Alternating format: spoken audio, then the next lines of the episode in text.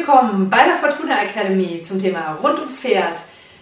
Ja, hier kam eine Frage rein, mein Pferd hält den Kopf schief. Wenn das Pferd den Kopf schief hält, dann hat das meistens die Ursache darin, ähm, dass in den Wirbeln, Halswirbeln oder am Atlasaxis was nicht in Ordnung ist. Vielleicht auch was am Kiefer.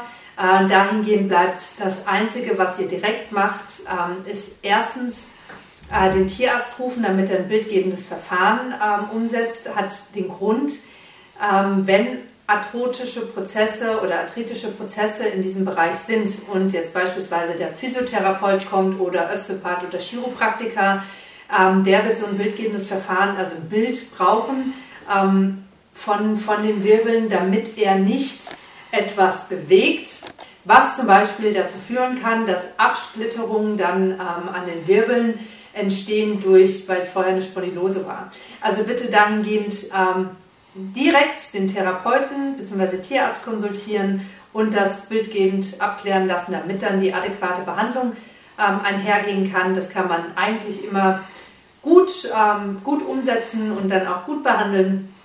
Also fühlt euch da unterstützt.